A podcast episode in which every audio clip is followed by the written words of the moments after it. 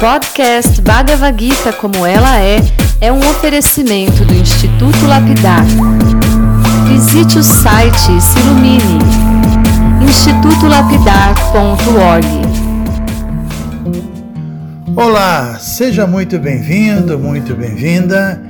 Meu nome é Chandramukha Swami e esse é o podcast Bhagavad Gita como ela é, espiritualidade aplicada no cotidiano.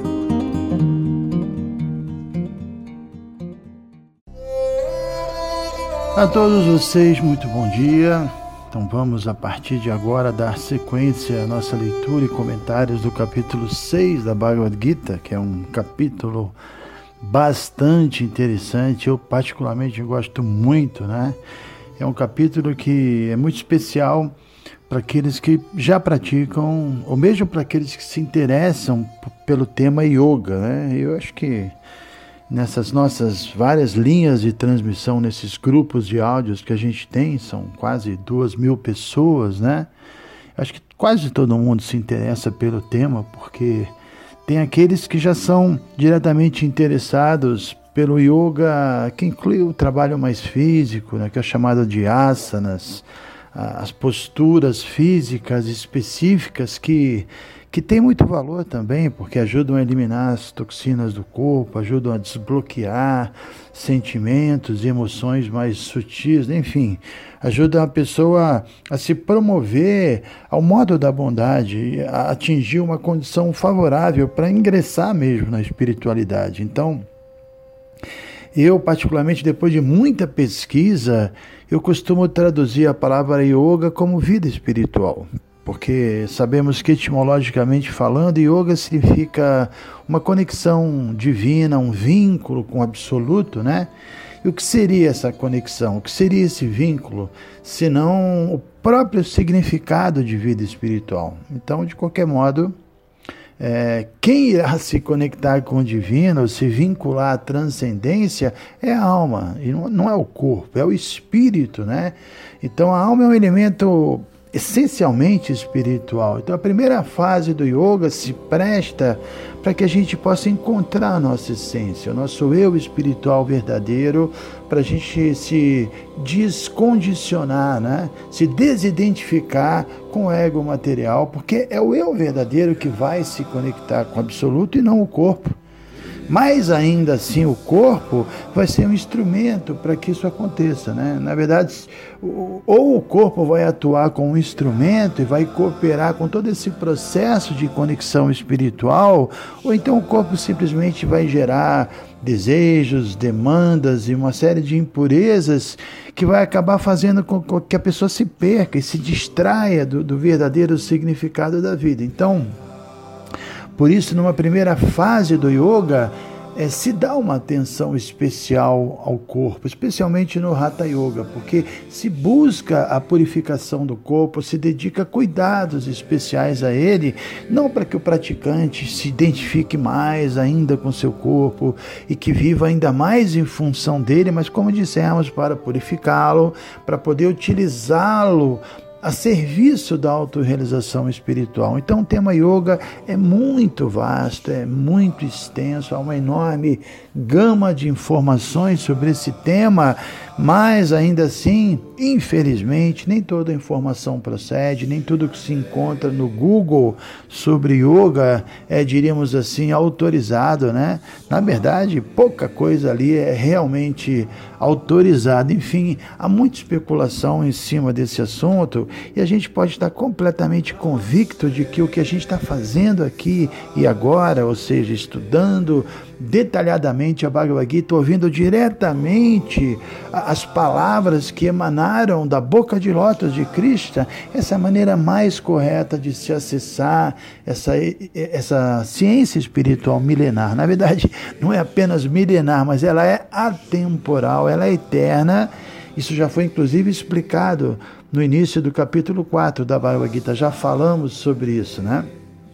Então vamos prosseguir com esse estudo detalhado. Hoje eu não vou conseguir ler nenhum verso, porque ontem, anteontem melhor, nós lemos alguns versos muito interessantes e nosso tempo para comentá-los foi pequeno, né? Então hoje acho que vamos falar um pouco mais sobre os versos que lemos, que são muito interessantes, e vocês devem se lembrar que no nosso último áudio, Krishna começa a, a dar as diretrizes sobre os pré-requisitos, sobre a prática do yoga, que a gente pode chamar de yoga mais clássico ou antigo, um yoga que era praticado em outras eras e que, diga-se de passagem, dificilmente será praticado nos dias de hoje. Nós, nós lemos é, dos versos 10 ao 14, e no verso 10 Krishna já começou a definir a essência do yoga, quando ele diz é, mais ou menos as seguintes palavras: que o praticante deve sempre ocupar seu corpo, sua mente, seu ego em atividades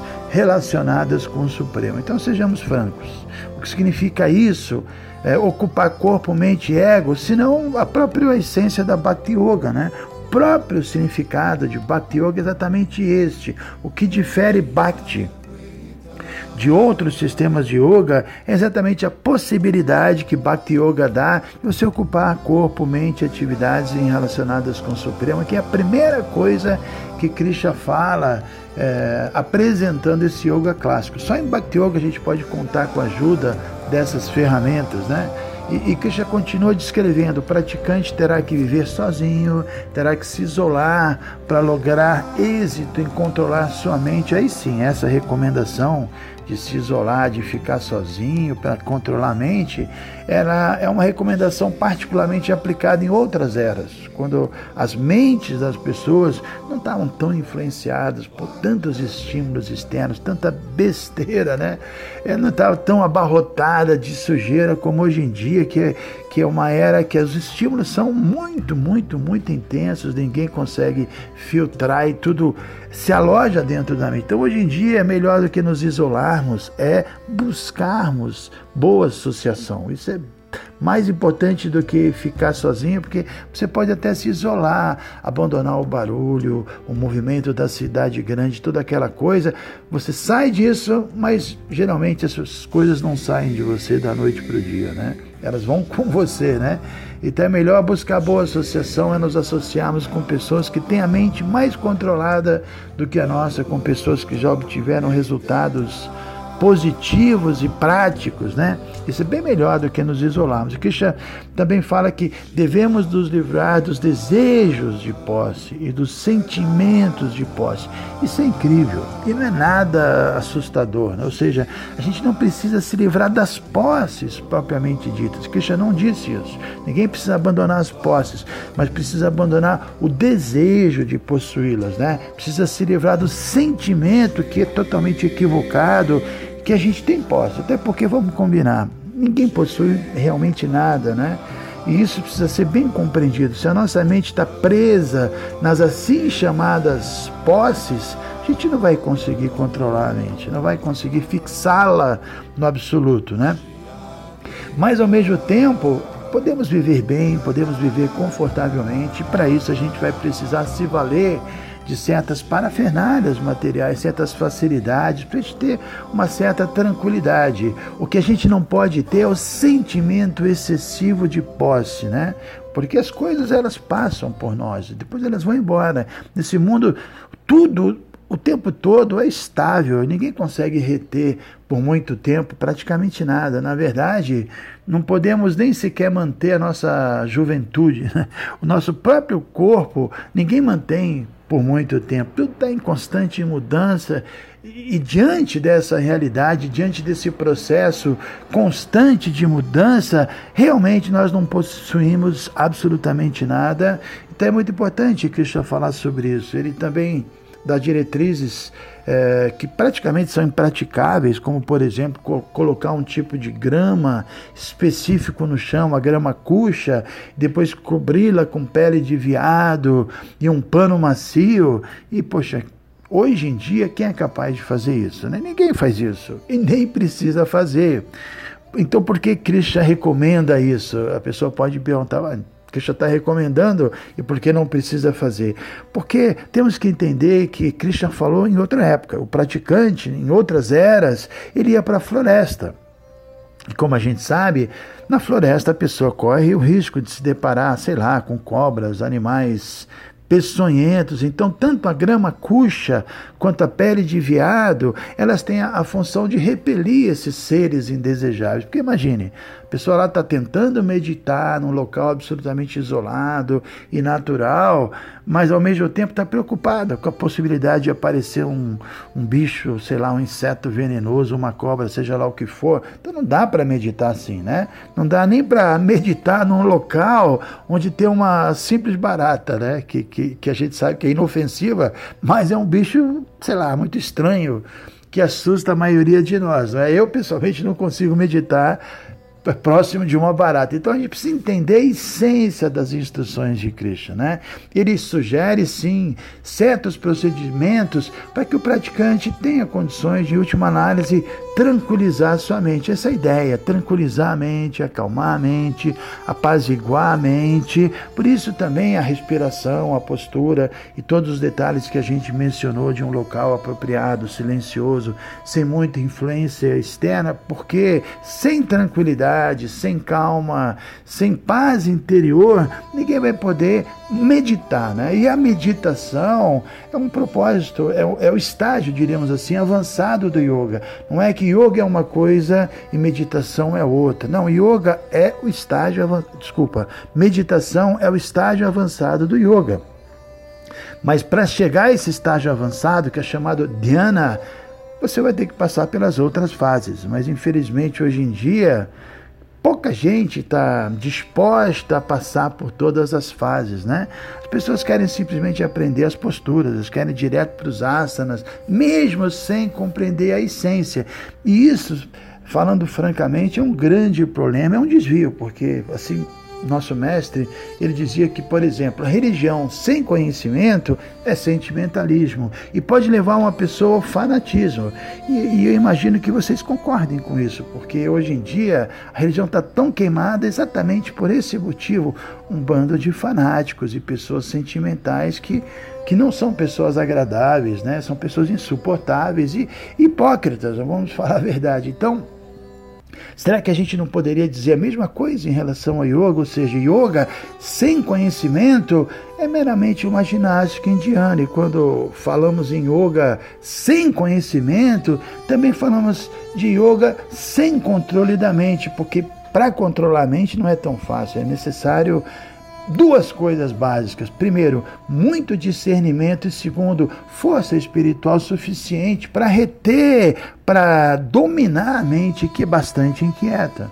E segundo a Bhagavad Gita, tanto o discernimento espiritual quanto essa força espiritual que eu mencionei, elas são funções, são prerrogativas da, da ferramenta inteligência. Mas para que a inteligência consiga cumprir seu papel, ela vai precisar de muito conhecimento, né? Ela vai precisar de armas para combater os inimigos internos. A gente já falou sobre isso no áudio anterior. E essas armas são justamente os versos da Bhagavad Gita. Cada verso é uma arma. Então, todos nós que somos praticantes do yoga, não podemos cometer o erro, eh, esse mesmo erro de certos assim chamados religiosos, que embora tenham fé, não têm conhecimento e, como dissemos, são sentimentais e até na pior das hipóteses são fanáticos. Então a gente deve praticar yoga com discernimento, com sabedoria, é, é, algo muito racional, é uma ciência. Por isso, Patanjali recomendou no seu Yoga Sutra Swadhyaya, significa o que? Estudo das escrituras.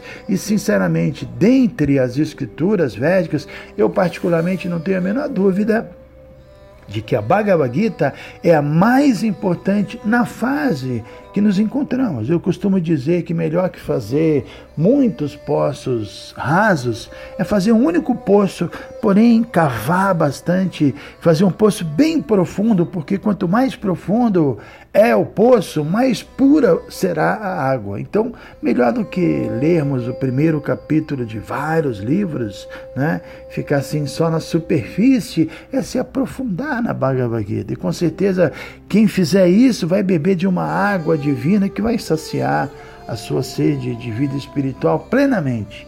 Mas aí algum ouvinte poderá assim argumentar, poxa, mas é tão difícil a Bhagavad Gita, é um livro tão complexo, estudar é muito complicado. E eu dou uma certa razão para quem pensa assim, eu concordo que é difícil estudar a Bhagavad Gita sozinho ou sozinha. Por isso a gente está fazendo esses áudios diários, por isso a gente está postando todos eles no meu aplicativo que é chamado Krishna Play, tá tudo lá.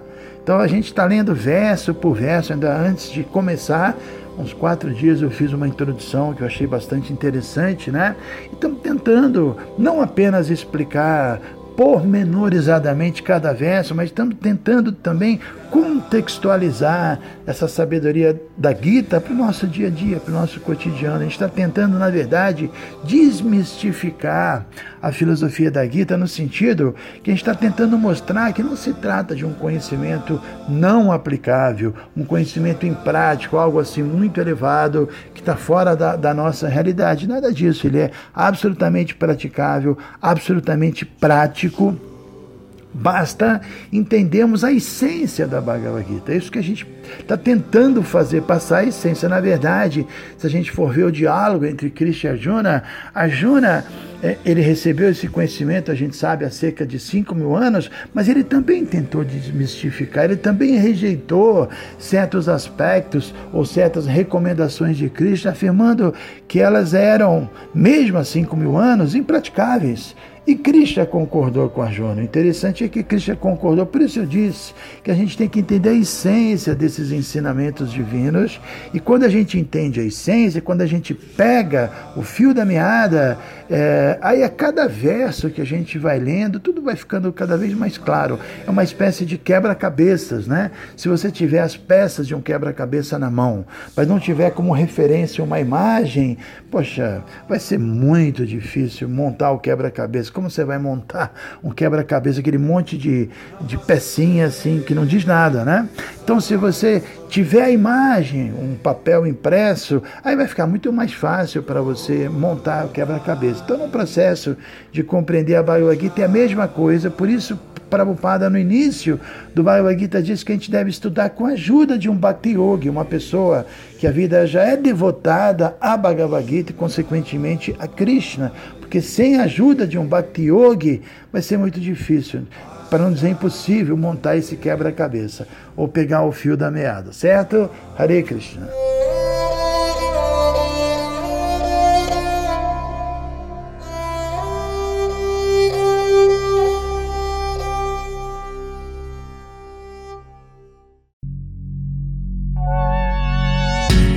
Se você se interessa por este conteúdo, não deixe de fazer o curso Bhagavad Gita para iniciantes com Chandramukha Swami.